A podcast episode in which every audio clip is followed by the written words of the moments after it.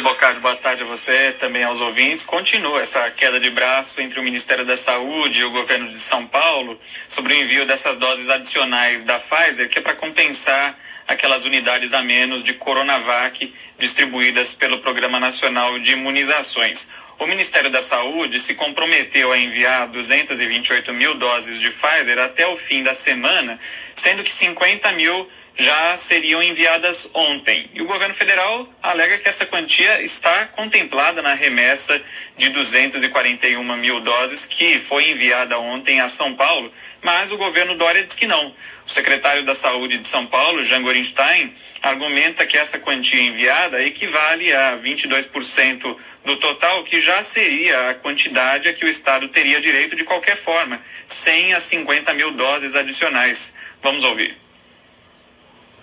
Naquele momento, sido dito que nós receberíamos, além do valor que nós teríamos direito, mais 50 mil doses de vacina. E qual não foi a nossa surpresa que, na data de ontem, no período da noite, recebemos um quantitativo de doses que confere 23%, exatamente um quantitativo em que São Paulo faz jus, sem que, no entanto, tenha sido acrescido de mais 50 mil doses, conforme é colocado naquele documento.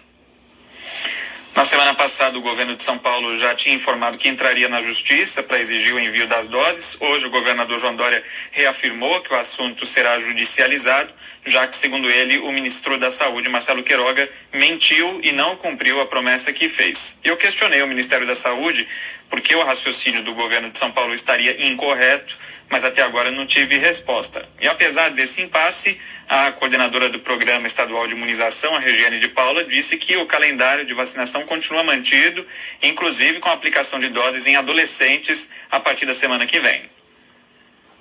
Nesse momento, a gente está utilizando todas as grades que nós temos para que a gente possa cumprir esse calendário e cumpriremos. Mas é muito importante a gente lembrar: o Ministério da Saúde deve ao Estado de São Paulo 228 mil doses da vacina da Pfizer.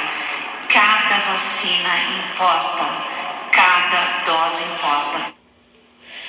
Ontem o estado de São Paulo bateu o recorde de doses aplicadas em um único dia, foram 640.500.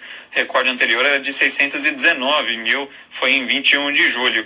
E o governo paulista também informou que está mantida a previsão de flexibilizar o funcionamento do comércio, de serviços a partir do dia 17 de agosto, sem restrição de horário e capacidade, mas com uso obrigatório de máscara também vão ser liberados os eventos sociais, museus, as feiras corporativas, com controle de público, desde que não haja aglomeração. E o público nos estádios de futebol aí deve ser permitido só a partir de 1 de novembro. Bocardi e Carol. Valeu, Leandro.